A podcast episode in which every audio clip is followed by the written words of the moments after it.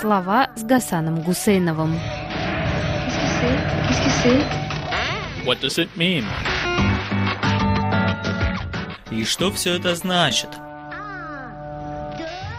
Владимир Поперный, историк архитектуры, без ссылки на знаменитую книгу, которого «Культура-2» не обходится ни одно исследование советской культуры и жизни, написал автобиографический роман. Если бы это были просто мемуары, автору не было нужды выступать под другим именем. Если бы автор не хотел, чтобы его читатель легко узнал за персонажами конкретные исторические фигуры, он постарался бы лепить характеры собирательные. Но он не сделал этого. Почему? Потому что это книга, написанная архитектором. В последние десятилетия первыми в архитектуре стали мастера, гении, которые настигают человека, любого человека, и того, кто на минуту зашел в здание, и того, кто здесь бывает каждый день, и того, кто здесь поселился, любого маломальски внимательного человека замирать в каждой точке, потому что из нее можно увидеть не просто одно или два, или даже три помещения, то, в котором находишься сейчас, то, которое видно в проеме двери, то, которое угадывается над головой или под ногами, где-то внизу и сбоку. Так вот, не просто это раскрывает новая архитектура, но уводит твой взор в загадочные новые пространства, а заодно и в будущее, и в прошлое, и даже туда, где, как некоторым кажется, гнездится сама вечность. Таково здание музея 21 века, которое возведено в Риме. Проект делал Заха Хадид – она, видно, прошла по вечному городу маршрутом Бурумини и уж точно держала в памяти его церковь на площади четырех фонтанов. Таковы небоскребы Гири. Таким был в замысле и главный вокзал Берлина, но там вместо стеклянных полов сделали бетонные, и замысел провалился. Чем новее здание, тем больше в нем зеркальных стекол. И автор, проведший культурную юность в Советском Союзе, а писателем, ставший уже в Америке, решил рассказать о себе и о своих близких – как можно больше правды и все-таки не слишком шокировать читателя. Образцами, если брать только русскую литературу советского века, были, возможно, три книги. «Зияющие высоты» Александра Зиновьева, «Алмазный мой венец» Валентина Катаева и мемуары Юрия Нагибина. Что объединяет эти три книги?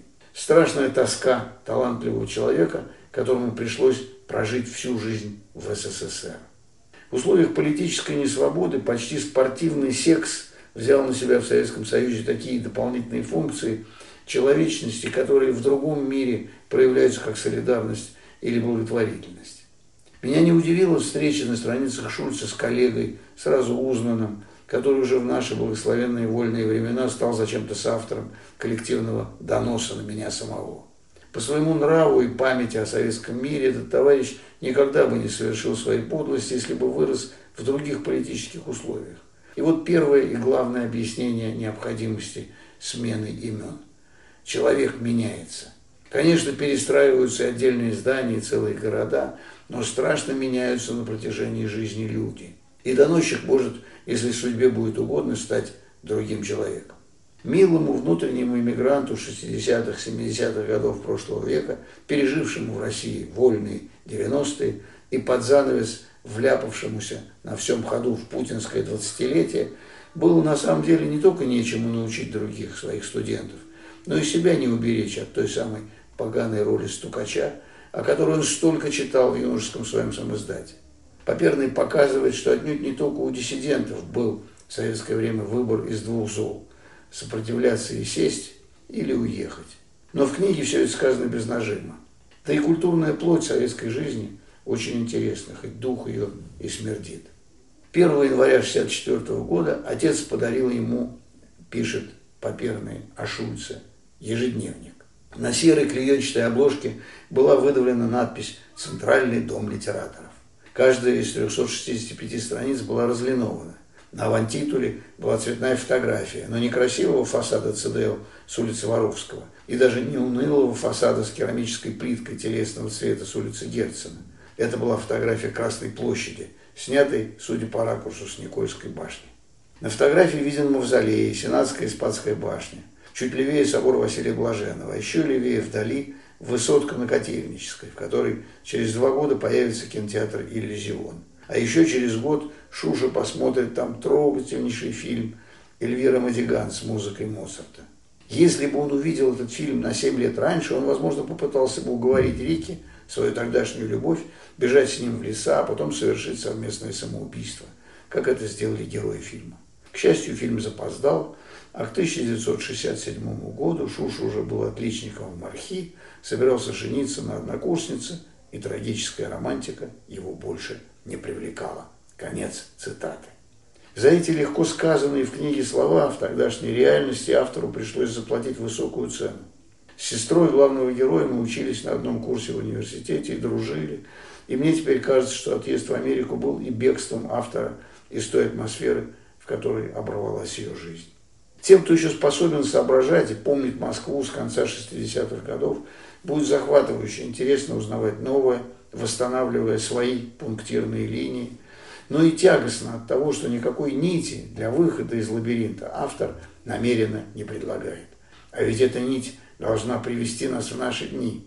Примерно на 300 странице резко меняется стиль повествования. Вторая часть книги была, вероятно, написана раньше. Например, письма о поездке в Торжок перед самой эмиграцией.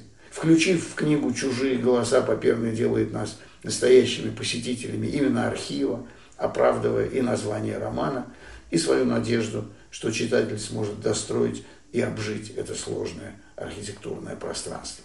Собственно, ради этого он и меняет имена. В отличие от Катаева, Зиновьева и Нагибина, Поперный не любуется собой, хотя у книги есть еще одна задача, и этим она выбивается из цепочки названных образцов. Всего за несколько лет до перестройки у иммигрантов не было ни малейшей надежды на возвращение в Советский Союз даже туристам. Поколению Поперного невероятно повезло. Первые лет 20 после Советской России создавали иллюзию новой жизни, которая захочет обогатиться и новыми знаниями о раннесоветских временах о становлении того, что потом с таким позором рухнуло.